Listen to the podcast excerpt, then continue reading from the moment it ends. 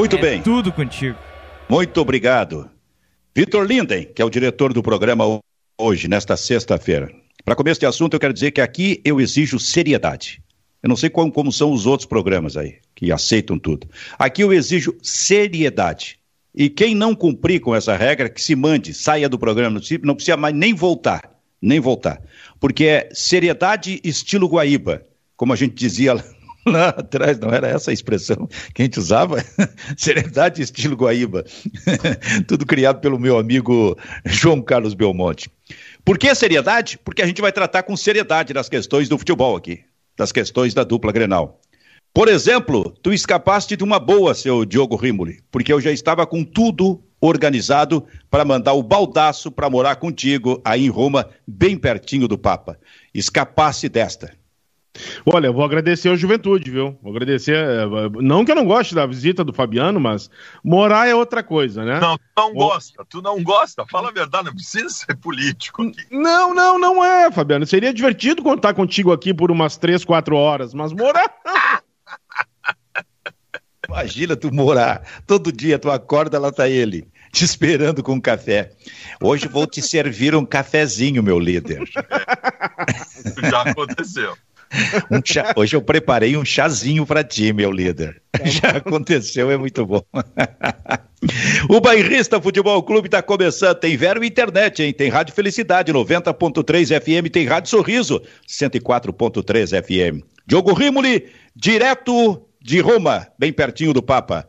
Fabiano Baldasso, que tirou um, uma geladeira das costas porque estava cagado completamente a noite passada especialmente quando o Fortaleza fez o gol. Quando o Fortaleza fez o segundo gol, seu, e estava 0 a 0 Juventude, ali o Fabiano Baldasso despencou, não sabia mais nem o que fazer naquele momento. Foram cinco minutos ou dez de absoluto terror. Mas o Internacional foi bem e saiu numa posição confortável, confortável acima de tudo no Campeonato Brasileiro. O Internacional saiu cinco pontos à frente do Grêmio. Cinco pontos. Cinco. É só inverter o resultado do Grenal que o Grêmio se salvava e o Inter caía. Olha a que ponto chegou o Internacional nessa temporada. E eu quero dizer o seguinte: como eu falei aí nesses dias, ontem à noite se decidia qual teria sido, quem seria o pior dos dois na temporada, quem teria tido a pior temporada. Porque não dá nem para dizer assim, esse foi o menos ruim. Não, os dois foram terríveis. E se decidia ontem à noite. E o que se decidiu foi que o pior da temporada foi o Grêmio, aliás é, entregando para o seu torcedor o maior fracasso da sua história de 118 anos. Um terceiro rebaixamento no Campeonato Brasileiro. Agora, o Internacional também ficou devendo. Quanta coisa a gente vai ter para debater aqui, hein? Fala, Baldasso. O maior fracasso da história do Grêmio, pela condição em que o Grêmio foi rebaixado. Por isso é o maior fracasso da história do Grêmio. Eu vou pegar o último rebaixamento do Grêmio. O rebaixamento do Grêmio de 2004 ele traz uma carga de um Grêmio quebrado por uma parceria esdrúxula e absolutamente nociva com uma empresa chamada ISL. O senhor Flávio Obino, que evidentemente fez uma péssima gestão, pegou um Grêmio sem nenhuma condição. Ele tinha, ele tinha que encontrar uma forma de manter o Grêmio competitivo e não conseguiu. O Grêmio, o Grêmio de agora é um Grêmio que cai pela arrogância, que, que cai pela prepotência, que, que cai pela falta de observação de um mesmo presidente vencedor em ter a humildade de ver que a coisa estava descambando e ele não conseguiu resolver. Cai o Grêmio, que começou a contratar a rodo, gastando milhões e milhões, atendendo pedidos de um treinador, de um presidente que terceirizou o comando do futebol por um treinador que não tinha nem capacidade para fazer isso, né? De um campeonato em que o Grêmio, eu não sei se isso aconteceu na história do campeonato de pontos corridos, de um time ter pontuação de rebaixado às 38 rodadas.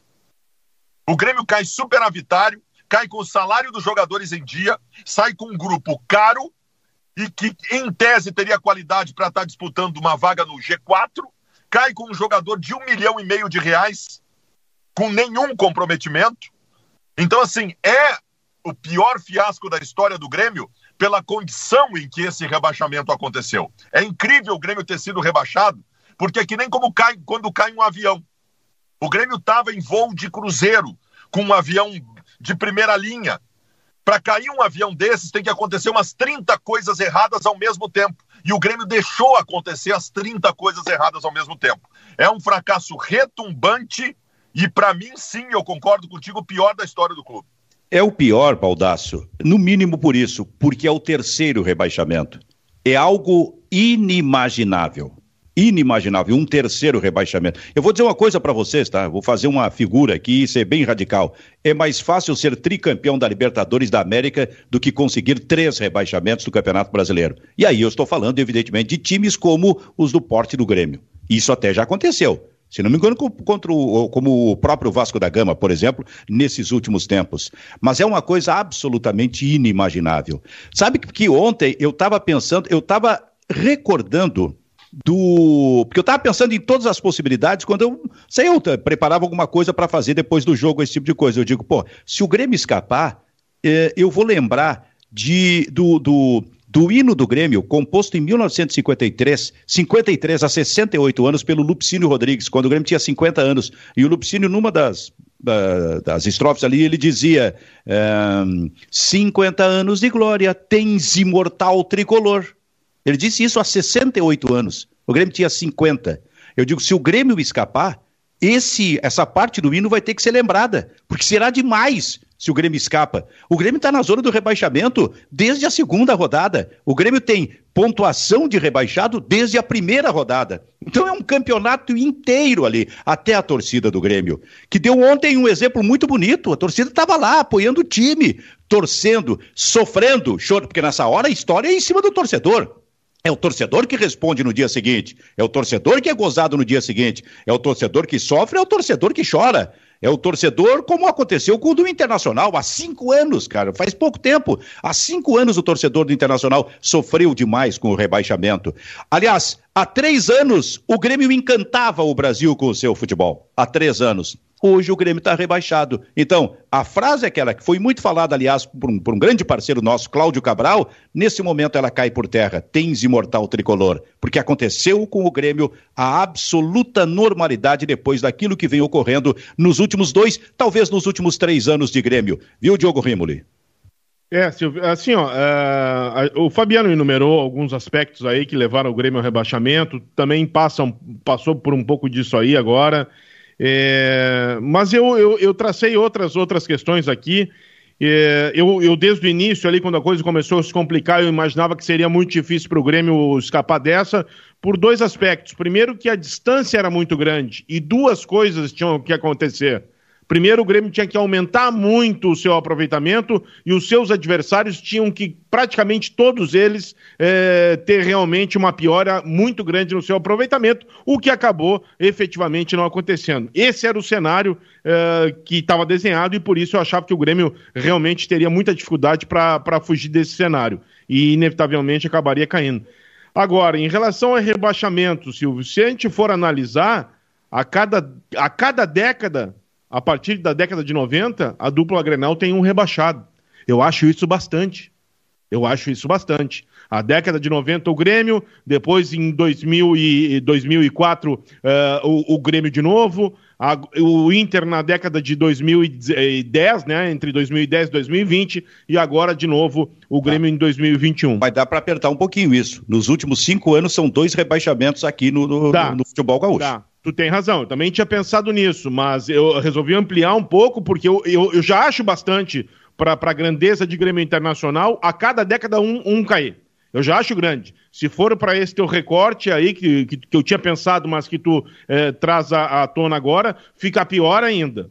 Eh, só que é o seguinte: o que mais me preocupa, e quando eu digo me preocupa, é em termos de análise e de crítica e de vislumbrar o que vai acontecer daqui para frente, é tudo que eu ouvi ontem depois do rebaixamento do Grêmio. Isso me preocupa e, ó, sobremaneira, porque pela primeira vez em todos os rebaixamentos da dupla Grenal, o presidente que estava no comando quando caiu vai ser o presidente que vai tentar tirar. Pela primeira vez isso vai acontecer. E por isso eu digo que preocupa. Porque vai ser essa mesma direção, sob comando do presidente Romildo Bolsonaro Júnior, que vai tentar, tentar tirar o Grêmio dessa situação delicada. E depois, ontem, quando eu ouvi ainda, primeiro a carta aberta, né? Algo completamente desnecessário, sem sentido. Para que tu vai fazer uma carta aberta se tu vai dar uma entrevista coletiva à tua diretoria e ao teu treinador? Não tem sentido algum, algo inócuo, um tiro no pé. Depois se falou em Covid de novo. Depois se colocou a responsabilidade nos oito primeiros jogos. Depois falou-se que o rebaixamento passa pela arbitragem.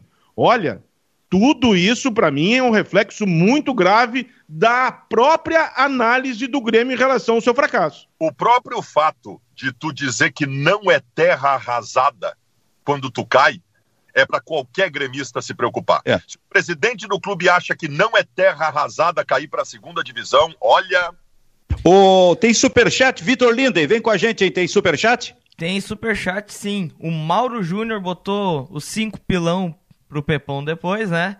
Que é lindo ver a alegria do co-irmão. Já que seu time não consegue, se apequenam e contentam-se com o insucesso do rival. Isso, é isso diz o porquê dos gaúchos tá neste buraco.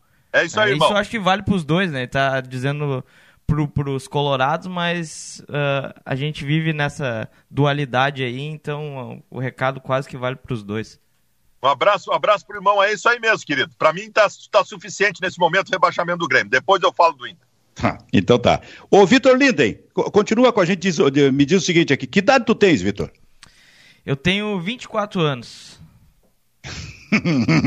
Não tá com inveja, Baldasso? O que que tu Já fazia com velho? O que que tu fazia ah. com 24 anos, Baldasso? Com 24 anos eu não lembro porque o meu cérebro da época foi corroído pelas coisas que eu consumia, rapaz. Eu nem lembro o que que eu fazia com 24 anos. Muito bom.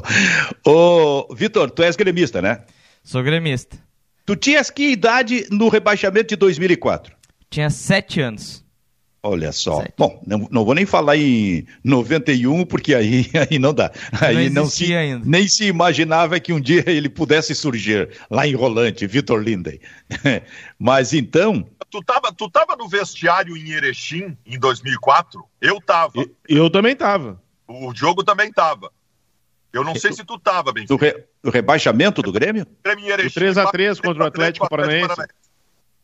Ah, eu não recordo, cara. Eu, eu, o Diogo tava, eu tava. E, e, cara, pra gente fazer uma comparação, né, Diogo? Uh, era, era, era velório. Era velório, era, era pedido de desculpa, era abatimento e não tinha nenhuma explicação. O que me preocupa é que ontem é o seguinte: ontem, ontem, o, o que o vestiário do Grêmio passou ontem é o seguinte: não é terra arrasada, o treinador segue, o vice de futebol segue, e o rebaixamento foi um acidente. O presidente falou isso faz três dias. Que se o Grêmio caísse seria um acidente, quando na verdade o acidente seria o Grêmio se salvar. Então, assim, essa, essa, esse pensamento colocado pelo vestiário do Grêmio depois de um rebaixamento, e eu lembro aqui Sabe desse que rebaixamento que eu e o Diogo estávamos no vestiário, é absolutamente preocupante. Sabe que eu acho que eu já tô achando. Fala, Vitor. Não, eu ia dizer, o Baldassi tem que abrir um canal do Grêmio daqui a pouco, porque a, teus, teus recados são muito lúcidos. É bem por aí mesmo. Eu, como gremista, te ouvindo, eu concordo plenamente. Não, tu vê que tu é o diretor do programa, mas tu não tá autorizado a elogiar ninguém aqui. Tá, então esquece, Baldassi, não falei nada. Ó, o Mauro Júnior mandou mais dois pila, tá? Ele botou aqui, ó. Bom, três manda tudo pro Baldassi dinheiro aí. eleitos por aclamação. Então... Ah, isso é importante. As... Tá, mas para um pouquinho, deixa eu só dar um, deixa eu só completar o meu papo aqui com o Vitor. Tu tinha sete anos, tá? Sete Como é que era? Tu, com sete anos tu já estava mil torcendo? Como é que é? Como é que é a reação de um guri de sete anos para um rebaixamento e depois um jovem já de 23, 24 anos para um, um segundo rebaixamento do time? Ah, eu acredito que eu sofri muito mais lá com sete anos, né? Porque quando criança tu não entende muito uh, das coisas, né? não tem muita noção, não, não entende essa coisa, ah, a direção executou mal tal. Não, é, é o time A e o time B caiu, não caiu, ganhou, não ganhou. Então eu não conseguia entender porque aquilo estava acontecendo e foi muito impactante. Eu me lembro de não querer ir para a escola, né? Porque a gurizadinha ia tirar sarro. Eu era um dos únicos gremistas da turma, então foi mais frustrante. Agora, e agora? Cara, isso aí era, era tipo assim o Grêmio era quase que um, um, paciente terminal, a gente já sabia que ia acontecer. Então tu foi aceitando, sabe? É, então a, o impacto foi um pouco menor, apesar de ser dolorido também. Perfeito. O rebaixamento do Inter em 2015 O Baldassi viveu a mesma situação, 2016, o Baldassi viveu a, a, mesma situação porque ele também era uma criança naquele momento ali e, so, e sofreu muito. E até não mudou muito, não mudou muito de lá para cá, mas ele sofreu bastante ali. O, mas vamos o, seguir. A gente volta e meia, eu vou colocando uma pitadinha de descontração aqui no programa. Esse, esse, esse ponto citado aí pelo Diogo. Os três rebaixamentos do Grêmio foram com três presidentes aclamados como presidente do clube. E eu acho que cabe uma profunda reflexão em relação a isso, porque no, neste caso do Grêmio, quando não houve oposição no clube, o Grêmio caiu. Será que se o Grêmio tivesse uma oposição forte e não fossem todos adesistas ao Romildo Bolzan, não teria se cobrado o Renato mandar no clube, o Renato definir contratação, trazer o, o Tardelli por um milhão e duzentos mil reais por mês. Nunca houve contestação, porque eram todos adesistas. Agora vai sair rato de tudo que é bueiro. Agora é. sai rato de tudo que é bueiro como oposição. Ah, não. Mas e na época? A começar pelo, pelo, pelo, pelo é, como é que é, o Conselho de Administração. Tá? Agora vai se ver coisas ali. O que eu quero dizer é o seguinte, assim, ó. É, o discurso de ontem à noite, depois do jogo, foi sabe, desnecessário, ruim, tudo isso que vocês estão falando aí. Agora, eu que conheço o Romildo há tanto tempo, e vejo no Romildo um cara de muita sensibilidade, muita inteligência, eu estou achando o seguinte: a, a, aliás, a reação do torcedor tem que ser com as atitudes que o Romildo vai tomar agora como gestor daqui, daqui por diante. E não necessariamente o discurso dele, porque esse discurso é mecanismo de defesa. Ainda mais que o Romildo sabe que ele vai, como vocês estão colocando, seguir como presidente do Grêmio sabe? Há uma série de questões, porque eu tenho certeza absoluta que o Romildo estava, estava e está extremamente preocupado sem saber por onde se movimentar. E aí eu estou falando do, do uh, da pessoa, do Romildo, porque esse é o momento em que as pessoas, evidentemente, querem se esconder. Olha o que o futebol consegue. Olha o tamanho e a expressão da dupla Grenal. O cara, se puder, fica em casa, mesmo sendo presidente do Grêmio, mesmo, mesmo sendo um profissional liberal, esse tipo de coisa, cara. Então, eu acho que tudo isso colocado ontem foi um mecanismo de defesa, sabe? A, a minha preocupação maior não é essa. Discurso ruim, carta desnecessária adversário. Que carta é essa? O Grêmio já tinha preparado a carta, cara. A carta sai logo depois do jogo. Termina o jogo, já tem uma carta pronta. Tu nem pegou a, a, o, o, lado de sensibilidade do, do, do, eh, dos, dos, dirigentes do Grêmio para fazer essa carta, mas a principal preocupação do torcedor tem que ser, a partir de hoje, é com as atitudes do presidente. O que ele vai fazer? Continua o Denis Abraão? Continua o Wagner Mancini? Nesse momento, não estou nem dizendo que deve ou não continuar. Eu quero saber das atitudes, das ações. É com isso que o torcedor, que é o que mais sofre, como eu disse, deve estar realmente preocupado a partir desta sexta-feira. Ô, Silvio, uh... eu tenho uma tendência a concordar contigo, mas não integralmente, viu? Porque eu acho que muitas, da... ah, pelo menos até o momento, muitas das atitudes do presidente Romildo Bolzan passaram ou foram ilustradas pelo seu próprio discurso. Então, quando ele se manifesta, eu tenho, eu particularmente, eu, eu, tenho que ficar mais atento, porque até agora tudo aquilo que ele discursou foram, foi aquilo que foi refletido a partir das, é, das atitudes dele. Por exemplo, para mim, tá mais do que claro que vai ficar o Denis Abraão e vai ficar também o Wagner Mancini. Agora, não entendo por que não foi dito isso ainda. Por que não disse? Ah, seria ruim perante a torcida depois de um rebaixamento? Eu acho que tem muita coisa errada, Silvio muita coisa errada, efetivamente, dentro do Grêmio. Tem que acabar com algumas coisas. Olha, essa história da batalha dos aflitos, do Grêmio que é imortal, o Grêmio já deveria ter colocado isso num baú e guardado as sete chaves na sua história. Visto o que tu tá falando, Diogo, é com isso que, o, que a, a torcida do Grêmio tem que se preocupar. O presidente ainda não anunciou se os dois continuam. Deveria ter anunciado. É a ação, é, a atitude do presidente. Não, anunciou, não esse se... discurso solto aí, porque esse, é o, esse é, o, é, o, discurso do desespero, é o discurso do, mes, do medo, é o mecanismo de defesa. O que mais importa são as ações. E aí a gente mas... vai saber no, na sequência se o torcedor quer ou não, por exemplo, a permanência, a continuidade do, do Wagner Mancini. Mas por que não anunciou? Não tem convicção, não quer falar, não sabe o que fazer. Bom, talvez seja tudo isso. Agora, eu acho muito estranho quando o presidente não se manifesta nesse sentido e o próprio vice de futebol e o treinador já dão como um cer certa permanência deles, que foi essa ideia que transpareceu ontem. Eu também não estou fazendo juízo de valor aqui em relação ao Denis e em relação ao Wagner. Claro que eu tenho a minha opinião e acho que vou externar ela no momento mais propício. Agora, que fica muito estranho, sim. E outra coisa, né, Silvio? É, eu acho que o Grêmio também está com um discurso que a gente sabe que não leva a nada e a gente vinha falando o tempo todo. Por exemplo, o Denis falando: olha, com 45 pontos nós não vamos cair. Cairia também com 45 pontos. Na, após a vitória contra o Juventude, a primeira coisa que o Denis falou foi: dei liga, dei sorte, né, de chegar e conseguir reverter essa situação. Não, não reverteu nada. Outra coisa que ele disse: quem, quem não tiver afim, quem não tiver comprometido, vai sair. Não foi o que a gente viu acontecer. Ou seja, todo o discurso não serviu para nada. Nada se confirmou, nada se comprovou. Deixa eu fazer uma pergunta para vocês. Vocês acham que o trabalho do Wagner Mancini foi bom? É, se eu tiver que decidir é, por sim ou não, eu teria que, eu teria que dizer não porque eu lembro de ter criticado ele em vários jogos com erros que ele cometeu. Com erros que ele cometeu. E, e, e o jogo da Bahia, especialmente, foi o maior erro, mas teve outros aí. É, é, o problema é Só o seguinte, que ele está colocado num grupo de treinadores onde todos, todos acabaram indo mal. Em números, Diogo, em números ele não foi mal, né?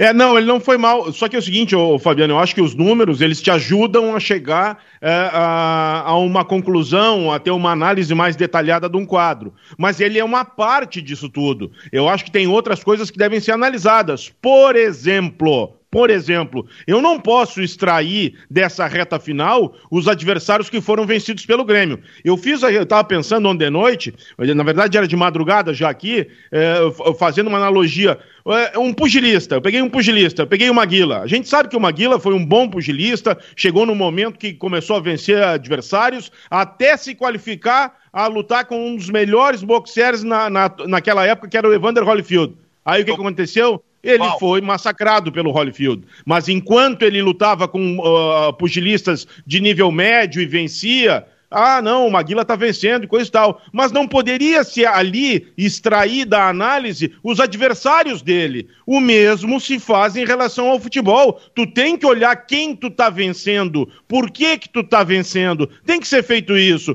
O Grêmio venceu, de um, venceu contra o Bragantino e tinha que fazer isso. Terceiro tinha que fazer isso. Terceiro time do Bragantino. Depois venceu contra um São Paulo absolutamente amorfo. Depois teve aquela partida contra o Flamengo, que é histórica pelo lado negativo. A gente sabe que venceu também o Atlético Mineiro, que ontem veio, é, foi até a Arena com um ritmo completamente diferente, não propriamente um nível é, elevado de competição. Tudo isso tem que ser analisado. E em relação ao Mancini, só para fechar, é o seguinte: o Mancini adora dar um carteiraço, viu? Ele tem a fala mansa, é um sujeito probo, educado, mas ele adora dar um carteiraço. Ontem, de novo, ele deu um carteiraço. Idade idade e tempo de rodagem nem sempre significa qualidade. E ontem ele quis dizer o contrário. Né, é, detonar é, profissionais que têm pouca idade, que, olha, quando, quando eu ganhei uma Libertadores, tinha muita gente que não era nascido, tá me perguntando hoje coisas com o microfone na mão. Olha, eu acho isso de última. Acho isso de última, para não dizer outra coisa. Até porque, até, então vamos colocar, até porque ele era reserva aquele time. Ele pode dizer que ganhou o Campeonato Gaúcho com o Banguzinho. Ele era reserva do time que ganhou a Libertadores da, da, América e não jogava muito. É bom que se diga, não entrava muito. Dois e também não era esse jogador de alta qualidade assim, né, Silvio? Vamos deixar bem claro, porque parece que quem não viu o Mancini jogar, é, para quem não viu o Mancini jogar, quando ele fala, parece que ele era um supra-sumo, um extra-classe. E não era! A gente sabe que era um jogador de nível médio, não passava disso. E no Grêmio nunca teve cartaz nenhum. Nossa, tem tanta coisa para falar aqui. O que, que é, Vitor? Tem dois superchats aqui. A tá, Karina coloca aí, ainda sobre o, o, assunto do rebaixamento, né, e a, idade, como sentiu, botou aqui, ó. Ah, meu Deus, perdi aqui. Meu filho em 16 tinha 7 anos. Minha filha hoje tem 7 anos. Os sentimentos opostos na mesma intensidade, mesmo não entendendo muito as experiência consequências do que está acontecendo. Que experiência. É a Karina, né? Isso. Que experiência em casa da Karina, hein? Bah, isso é impressionante. O e o Yuri... Aí tem mais um. Tem mais um. Uh, passou cinco pila pra gente também, o Yuri Antunes. É, e botou aqui uma provocação. Esqueceram de combinar com Juventude essa permanência do Grêmio. Bairrista FC, Bairrista Futebol Clube, anunciando que a Rádio Felicidade e a Rádio Sorriso saem para o seu break comercial. Em seguida, a gente vai atender um pouco mais da nossa interatividade aqui para Vero Internet. Bom, o que, que, é o Baldaço? Duas coisas que eu quero falar. Primeira, o que o Corinthians fez ontem foi um escândalo. Eu estava vendo o jogo. O que o Corinthians fez ontem foi um escândalo. Dá o pênalti para o Juventude, a Gaviões da Fiel, que está na arquibancada, comemora e liga sinalizadores e passa o recado para o time em campo o Cássio pula para frente da cobrança do pênalti. E depois o Corinthians começa a circular a bola na linha intermediária e quando chega perto da área volta. O Corinthians entregou o jogo para o Juventude. Mas de qualquer maneira o Grêmio se submeteu a isso. Segundo ponto, uh, Diogo, sobre jogos, sobre as vitórias, sobre o trabalho do Mancini. Com o Mancini o Grêmio ganhou os jogos ganháveis. E o Grêmio teve no meio desse período jogos chave. Jogos que, se o Grêmio ganhasse, entraria numa outra realidade. Vou te citar alguns. Jogo contra o Atlético Goianiense, depois de vencer o Juventude, o Grêmio perdeu. Jogo contra o América, que era adversário direto naquela época, o Grêmio perdeu. O Grêmio teve um jogo-chave contra o Bahia, que era o jogo que teria salvado o Grêmio se o Grêmio tivesse sorte diferente. O Grêmio perdeu. E o Grêmio teve um jogo contra o Corinthians, em que jogou melhor e garantiu uma vitória e se encolheu demais e deixou o Corinthians empatar. Os quatro jogos-chave que qualquer uma vitória aqui poderia ter salvado o Grêmio, o Grêmio não conseguiu ganhar.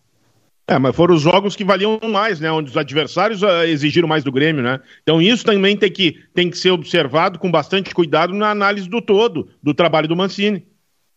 Vou te dizer uma coisa, sabe por que, que o Romildo está apavorado, seguramente, nesse momento? Porque é muita coisa para fazer. É muita coisa para mudar. E isto não se faz por decreto. Aliás, isso historicamente não se consegue fazer. Aquele negócio assim, ó, tem que sair vários jogadores do Grêmio. E o Grêmio tem que acertar na contratação. E o Grêmio agora precisa montar um time com, eh, entre aspas, a cara de Série B. É, cara, é muita coisa para fazer. Perfeito. O Romil deve estar absolutamente apavorado, imaginando a possibilidade de não conseguir resolver isso aí. O Internacional abre a Série B de 2017 com 4 milhões de reais pagos mensalmente para jogadores que não interessavam mais e que tinham contrato com o clube e não tinham o que fazer. Andershow, Hernando, Paulão, Fernando Bob, Seiras. O Inter teve que criar uma folha paralela e montar um time com toda essa dificuldade para a Série B. Isso que eu estou falando de uma época em que no primeiro ano da Série B a tua verba de TV ainda era integral em relação à Série A, que não é o caso agora. Então, assim, é, para o torcedor é muito fácil, manda embora todo mundo. O Grêmio vai, o Grêmio certamente vai decidir, Benfica, que alguns jogadores não servem, mas esses jogadores têm contrato. E Sim, não é simples mandar. Claro que não. E outra, na época, ah, o Inter empresta o Paulão para alguém pagar o salário. Quem é que ia pagar 350 mil pro Paulão? Aí o Inter emprestava o Paulão e pagava metade do salário. Cara, isso é um pepino, velho. É, é, é, mas tem que fazer. Mas o Silvio tá certo, tu tá certo, Fabiano, mas tem que começar a se mexer. Aliás, eu acho que já tinha que ter isso pronto, né? Já tinha que ter isso alinhavado. Uh, tem algumas coisas têm que ser definidas e definidas logo. Como, Sim, por mas, exemplo... mas não é simples, o, Diogo. Não, tu não, acha não, que é claro. simples, que tem não, que fazer? Nós três concordamos. Aliás, serve para o Internacional. Já, já vamos entrar no Internacional é, nessa parada, sabe? Mas não é simples, os caras. Os caras devem estar apavorados. Como é que eu vou fazer isso aí? Aliás, o primeiro que tem que sair é Douglas Costa, né? É, é Douglas Costa tem que sair. Depois do que ele fez pela deixar bem claro, por tudo que ele fez e especialmente pelo que ele fez ontem na, com, a, com a torcida do Grêmio. Só para dizer, Silvio, eu concordo contigo. Tem, não é que eu não, eu, eu, não eu, eu ache que é simples ou não acho. Não, eu tenho certeza. Eu trabalhei dois anos como gerente de futebol do São José. Em determinado momento, o gestor do clube chegou para mim e falou, uh, numa, na virada de uma temporada para outra: Olha, o Fabiano, o Benfica, o Vitor, tu vai lá e oferece para eles o passe deles e manda eles embora. Eu falei, o que tu tá dizendo, Silvio. Eu falei pro gestor do clube o seguinte: não vão aceitar. E ele me perguntava por quê? porque é muito mais cômodo para ele. Eles têm dois anos de contrato pela frente. Eles vão ficar treinando em separado, correndo em volta do gramado, fazendo atividade física e vão ficar ganhando durante dois anos. Dito e feito. Encostei nos caras, os caras não quiseram sair. Eu sei que não é simples, Silvio, mas tu tem que começar a puxar esse fio de alguma parte. E a primeira parte é o seguinte: quem não te serve, tu já tem que descartar. É. Independente se vai embora, ou se tu vai renegociar, ou se vão ficar correndo em volta do gramado. Tu tem que começar por aí, Silvio. Mas eu, eu sei, mas tu lidava no São José com salários é, bem menores, salários que praticamente não existiam em relação aos salários do Grêmio. Então, mas... o Grêmio tem que tomar essa providência e resolver com salários altíssimos. Altíssimos. Baldassar estava falando do Internacional aí. Cara, eu tô imaginando assim, ó, vai ser um extremo pepino. Aí tu pega e tira para o lado esse jogo, faz eles treinarem em Eldorado, tá? Esses jogadores que não servem. Daqui a pouco no meio do caminho vem um outro treinador. E aí o outro treinador diz: opa, esses dois que estão em Eldorado treinando, eu quero aqui, eu conheço eles. Então, todas essas coisas vão acontecer para o Grêmio nessa temporada. O Grêmio se meteu numa enrascada pelos seus próprios erros, pela má gestão nesses últimos tempos, que ele simplesmente não sabe o que fazer. Mas tem uma coisa ainda mais importante que serve para o Internacional que eu vou colocar em seguida também para vocês aqui. Antes, Vitor Linden, diz para gente aqui dois ou três recados da nossa interatividade para ver o Inter internet, internet fibra com ultra velocidade. Pode deixar. Mauro Cade botou aqui: time rico, elenco forte, cinco jogos contra desinteressados. Esse rebaixamento é uma vergonha. Para piorar, a maior contratação, craque e ídolo, zoa a própria torcida no jogo do rebaixamento. O Cleidemar Goulart também botou aqui: ó. Romildo quer que Denis fique. Se Denis ficar, Mancini fica. Se os dois ficarem, o Grêmio fica na Série B. Hum. Muito bem, é a participação do nosso internauta aqui no Bairrista FC, já com a Rádio Felicidade e a Rádio Sorriso voltando também nesta parceria que a gente faz no programa. Aí é que eu quero, eu quero chegar na questão do Internacional. O que está escrito ali? Todos os dias. Os dias. Como é que surgiu esse negócio aí de todos os dias, ô Baldasso? O todos os dias. Vocês lembram que a Globo fez uma campanha, uma época, para que todos mandassem para o Jornal Nacional um vídeo na horizontal falando de suas realidades? E aí, o que, que é o Brasil que eu quero? Então o cara da agricultura mandava lá da roça, ó, o Brasil que eu quero é com uma agricultura forte, não sei o quê, papapá. Esse é o Brasil que eu quero. E aí o pai do Luiz Adriano, ex-jogador do Inter, o Inter ganha um Grenal em 2018 de 1 a 0 gol do Edenilson. O pai do Luiz Adriano entra no gramado, abre a câmera e diz: "O Brasil que eu quero é esse, em que o Grêmio se F todos os dias". Isso virou um meme colorado, tanto que o Inter o Inter, depois do Grenal, colocou no seu Twitter todos os dias. Então, todos os dias virou uma instituição, que o Grêmio se ferre todos os dias. Tem outro aqui. Cristianinho, tu lembra do Cristiano Cardoso? Lembra do sim, Cristiano Cardoso? Sim, tá aqui o Cristiano.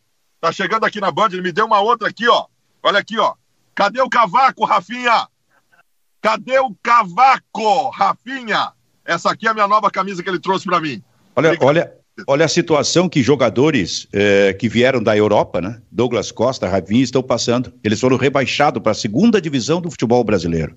Olha a situação que eles passaram. Agora. É, foi o... destaque que viu, Silvio. Não é em mesmo? relação Rafinha, mas aqui na Itália já houve. Veio, até eu retuitei um veículo de comunicação é, que acabou destacando o Grêmio de Douglas Costa rebaixado pela terceira vez, né? Um veículo Nossa. italiano. E então é o seguinte, a notícia voa e o Douglas Costa, como passou por aqui, principalmente pela Juventus e também pelo Bayern de Munique, ele, é, ele já foi destaque aqui, é, é esse, esse terceiro rebaixamento do Grêmio. Talvez esse seja o caso mais simples, tá? Porque o Douglas Costa ontem, quando faz aquele gesto para a torcida debochado, o Douglas Costa tá, tá dizendo, tô indo embora, dane-se. Eu acho que ele vai facilitar a saída dele, porque ele sabe que não tem mais ambiente. Eu também concordo contigo. Eu acho que vai ser o, o, o caso mais simples para se acertar. Agora, tu estava usando esse, esse negócio do o Brasil que eu quero, que foi usado pela, pela Globo durante uma, a última eleição, a última eleição presidencial. Tá? Então a pergunta eu transfiro para ti eh, num outro sentido. E o Inter que tu quer, Baldaço? Esse Inter que terminou desta forma, a expressão foi usada durante a semana pelo Diogo Rimoli aqui. O, o ano do Inter foi vexatório. O Inter terminou com 48, só cinco pontos à frente do Grêmio. Se o campeonato tem mais três ou quatro rodadas, o Inter possivelmente seria rebaixado. Olha isso, cara. Então, qual é o Inter que tu quer? Nós temos aqui três caras que acompanham profissionalmente o futebol gaúcho há muitos anos. Que tem muito leitinho de pera que participa dessa live aqui. Tem muito gurizinho que não sabe bosta nenhuma que participa dessa live aqui. Nós não. Nós sabemos como é que funciona o futebol gaúcho, tá? Não tenham dúvida, e vocês sabem muito bem disso, que o rebaixamento do Grêmio traz paz. Traz paz. Vai trazer mais tranquilidade para trabalhar. Não tenham dúvida disso. Mas não traz competência não traz competência. Eu vejo hoje no universo colorado um, um, um entusiasmo muito grande, um final de ano de absoluta alegria, gozando os familiares, gozando os parentes, gozando os colegas de trabalho, gozando os amigos, e vai ser assim, tá? Agora, nenhum colorado acha que tá bem. Nenhum colorado acha que tá bem. Ao contrário, o momento é de indignação. Porque o Internacional de 2021, gente, eu vou dizer uma coisa para vocês. Este grupo do Internacional ele começou a ser montado em 2017. Esse grupo de hoje começou a ser montado em 2017. E ele disputou títulos todos os anos. Em 2017, a Série B.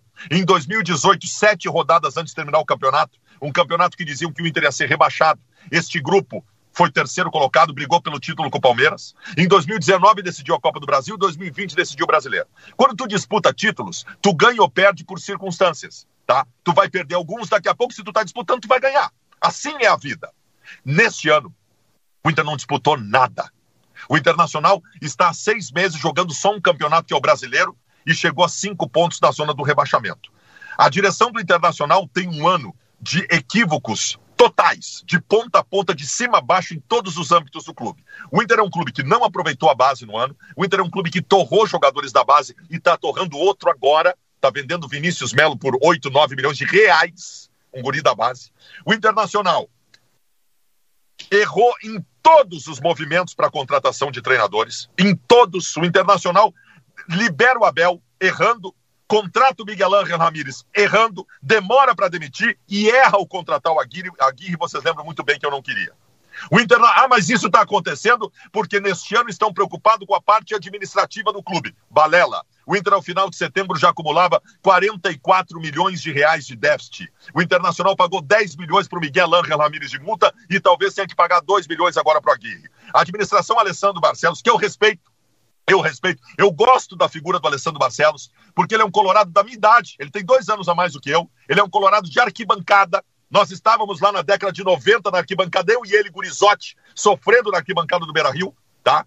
E eu, eu respeito muito a figura dele como um grande colorado. Só que ele vai ter que ser mais humilde, vai ter que abandonar a arrogância e prepotência dos seus pares e começar a acertar. E começa pelo seguinte: começa pelo óbvio, porque o óbvio às vezes é genial. O óbvio é genial. Aproveita esta paz que o Grêmio está te dando, presidente Alessandro Barcelos, e começa o ano fazendo o óbvio. O que, que é o óbvio? O óbvio é uma reformulação que todos sabem como deve ser feita, embora a dificuldade, e o óbvio é Abel Braga como treinador é quase unanimidade entre a torcida, vem de um bom trabalho no próprio Internacional e é, o, e é o que o melhor a se fazer neste momento para não correr riscos. O presidente Alessandro Barcelos não tem direito de errar. Eu costumo dizer, meu querido Silvio Benfica, meu amigo Diogo Rimoli, que a Série B ela te manda convites.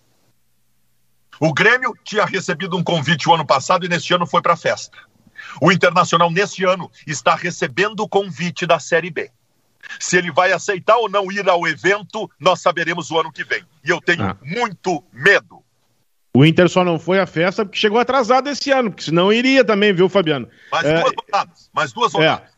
É, eu tenho, uma, eu tenho uma, uma séria dúvida e até dificuldade de acreditar que o Inter vai contratar o Abel Braga, viu? Eu não, eu não acredito muito nisso. Também não. É, eu, eu, eu, por aquilo que a direção vem fazendo, é, agora, eu, eu, se 2021 foi difícil para a dupla Grenal, eu tendo a pensar que 2022 vai ser mais difícil ainda, viu?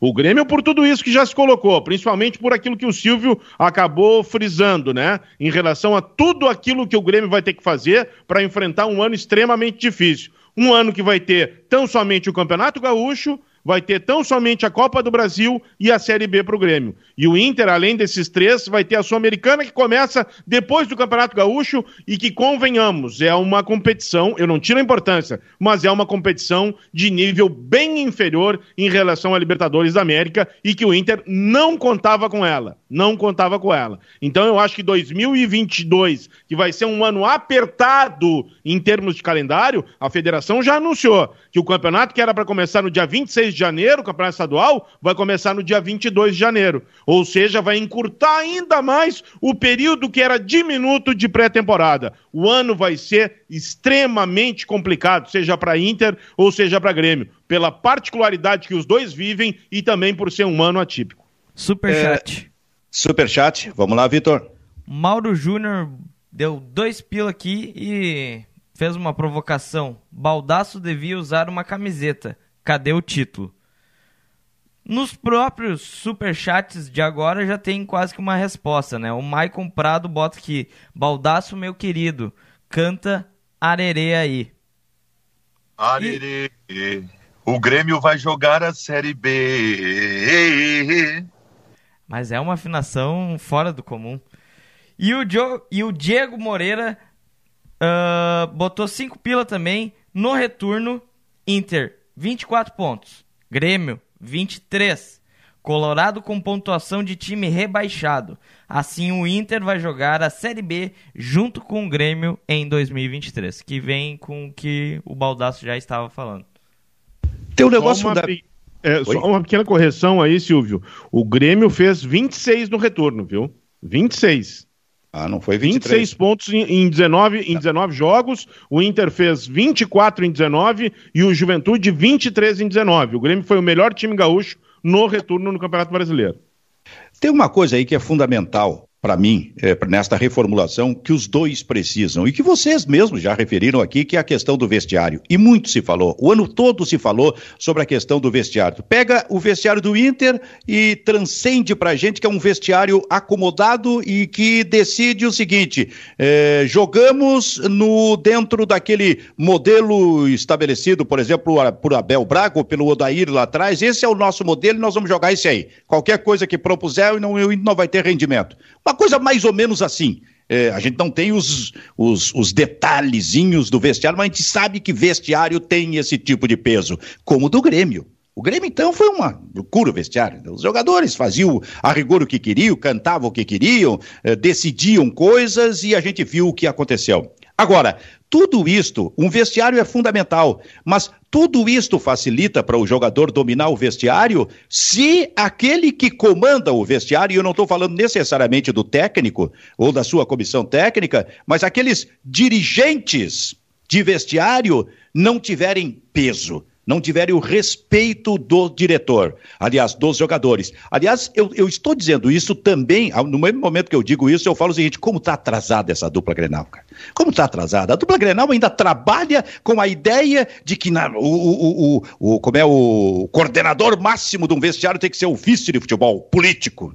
Que a rigor aqui no Rio Grande do Sul não sabe absolutamente nada. E o jogador já no primeiro contato ele já, ele já vê se o cara sabe ou não e passa a não respeitar. Naturalmente tem sido assim. E aí se troca visto de futebol, mas continua com a mesma cultura, tanto no Grêmio como no Internacional. Aliás, esse é um erro do presidente do Internacional, que colocava no seu programa de gestão como uma das coisas mais importantes a contratação de um profissional, de um coordenador técnico, quando se falou tanto no Pedrinho um cara como o Pedrinho, dentro do vestiário, evidentemente que seria respeitado pelos jogadores do Internacional. Mas o que fez o Internacional não cumpriu com o seu programa de governo, através do presidente. Preferiu ficar com a velha cultura do diretor antigo e muitos que já estão lá há 500 anos e nunca deram esse tipo de resposta. Então, o vestiário precisa ser muito bem cuidado pelos dois lados e profissionalizado. É uma coisa assim premente, é imediata para se, to eh, se tomar esse tipo de providência. Agora, a pergunta que eu faço para vocês é: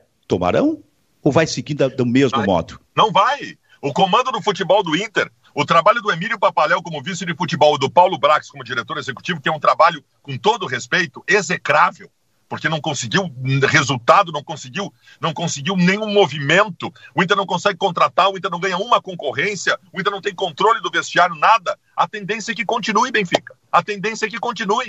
Continue o mesmo comando de futebol. Eu tô preocupadíssimo, cara. Preocupadíssimo. As especulações de treinadores. Tem gente que diz que eu sou que eu, que é, xenófobo, né? Que eu tenho problema com estrangeiros, porque eu não gosto de treinadores estrangeiros. Não. Eu tenho problema com um técnico que vem de fora, para um clube que precisa de reformulação.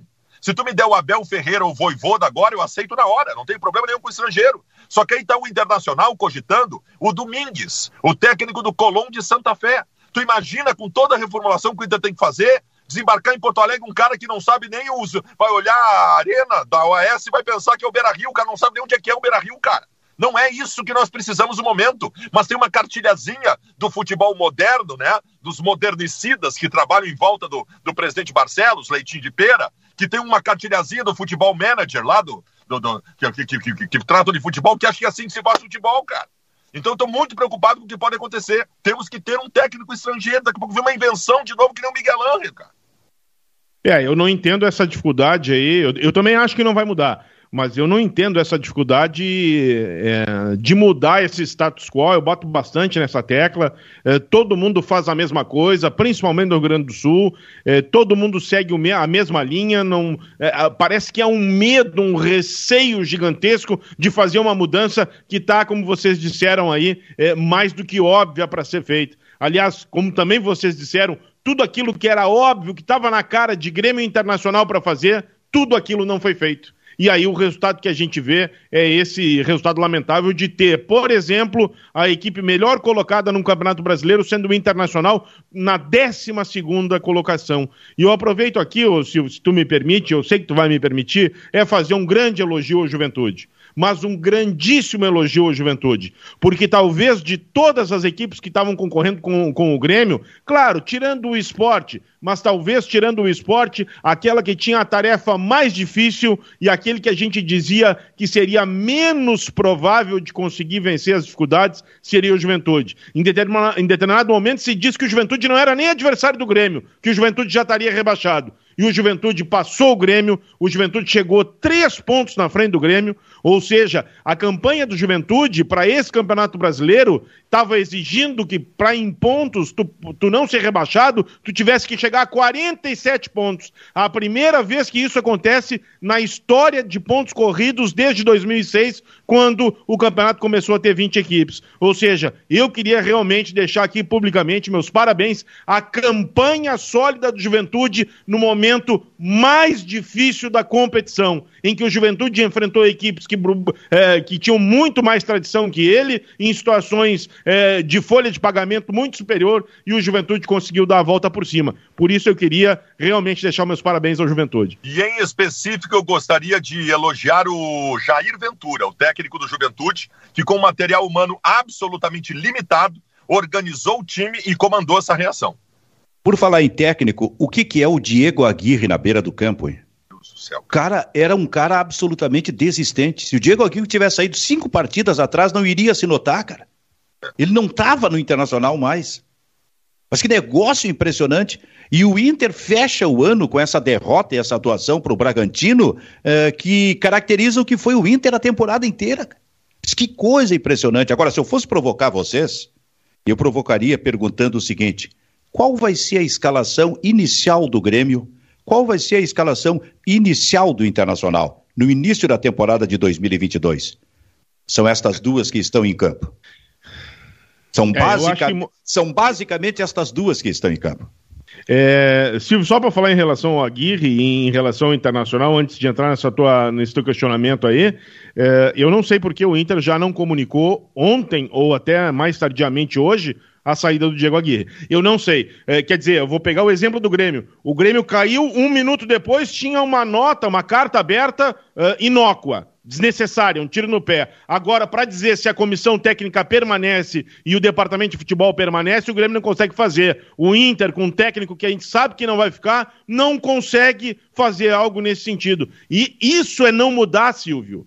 Isso, Fabiano, é não fazer nada diferente, Silvio. Isso é não ter nenhuma condição é, de fazer aquilo que se espera de um clube de futebol profissional. tem que se aprender muito. Inter e Grêmio estão atrasados nesse sentido. Não ia ferir nenhum tipo de suscetibilidade e comunicar a todo mundo, principalmente a torcida, agradecer o Diego Aguirre e que ele não é mais técnico do Inter. É isso que se faz. É assim que se começa imediatamente uma mudança. E estão perdendo tempo, tanto o Grêmio quanto o Inter. Tu saberia me dizer a escalação do Internacional no início da temporada, Baldasso? uh, cara, vamos lá. Vamos, vamos, vamos ver algumas coisas. O Lomba se despediu ontem. Certo. O, o Saravia se despediu ontem. O, o Lindoso e o Moisés provavelmente renovam contrato. O, o mercado. Bruno, o Bruno Mendes tem contrato até o meio do ano. O Inter começa a negociar a compra do jogador. O Cuesta continua. Então, sistema defensivo, eu acho que o Inter vai contratar lateral direito, mas em princípio seria o Heitor. O Dourado continua, o Lindoso continua, o Patrick continua, o Tyson continua, o Edenilson continua, o Yuri continua. Tá escalado o Inter pro primeiro jogo do Gauchão. Tá escalado. Pra daqui não um muda mês. nada. Não, não muda, muda nada. nada. Não, não muda, muda nada. nada. E isso a gente sabe. Claro que pode mudar um aqui, um ali, uma coisa. Pode, pode, pode isso acontecer. Mas a essência não vai mudar. E nós estamos acostumados com isso como repórteres, cara. Nós estamos acostumados com o final do ano de cada um dos clubes. Com os plantões que a gente fazia até 8, 9, 10 da noite, 11 da noite, todo dia, todo dia. Pode vir uma, vir uma contratação para o Internacional. O Grêmio está contra. Não acontecia, cara. Não acontecia, a gente acostumou com isso. Eu, e, e começa por mim, há 40 anos. Depois vem vocês. E, e de novo vai ser. É muita confusão para ser resolvida. E eles não saberão resolver. Porque existe uma premissa básica nas duas direções, especialmente de futebol da dupla Grenal. É um amadorismo total. Amadorismo total. É mais fácil pensar no é, esse jogador do Palmeiras de 38 e que o Inter se interessou, era mais fácil pensar no Felipe Melo, que estava ali, era só olhar, né, sabe, do que tentar descobrir alguma coisa, que é a tarefa, afinal de contas, de um departamento de futebol e da equipe especializada ali em fazer esse, esse tipo de busca. Então é isso, é dessa forma que daqui a um mês nós veremos os dois em campo de novo. Hein, ô Rimoli?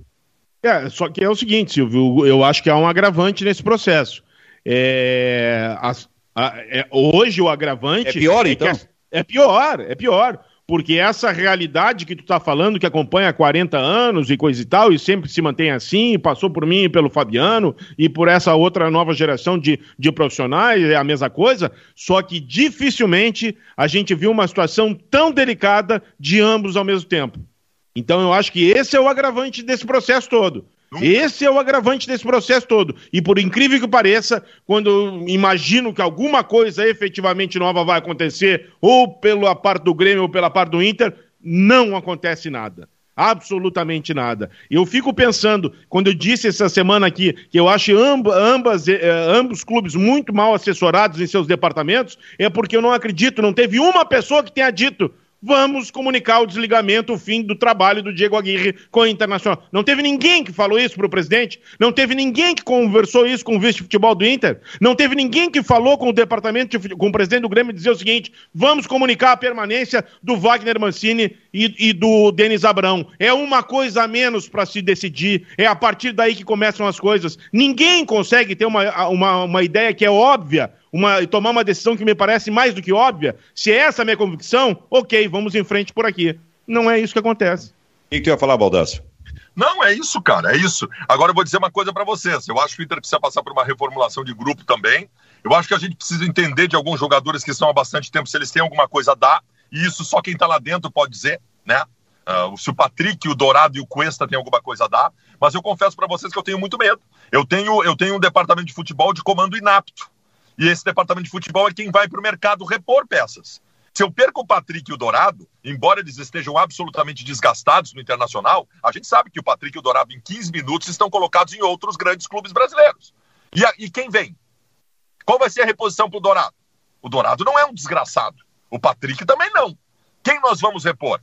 Nós temos capacidade, a competência a competência dos neófitos que estão comandando o departamento de futebol do Inter para repor, eu tenho muito medo, Benfica. Eu estou muito, muito preocupado com 2022. Mas tem uma coisa importante. A partir de agora chegou o momento de ouvir entrevista de dirigentes de futebol todos os dias.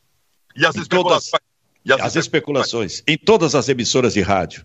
E alguns com um ar superior, entendendo que o repórter não está no caminho.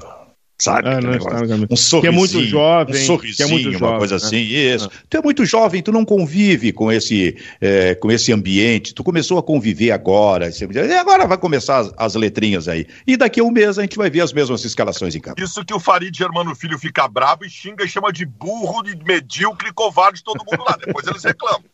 É, exatamente. Muito bem, seu Diogo Rimoli. Um beijo no Papa, por gentileza.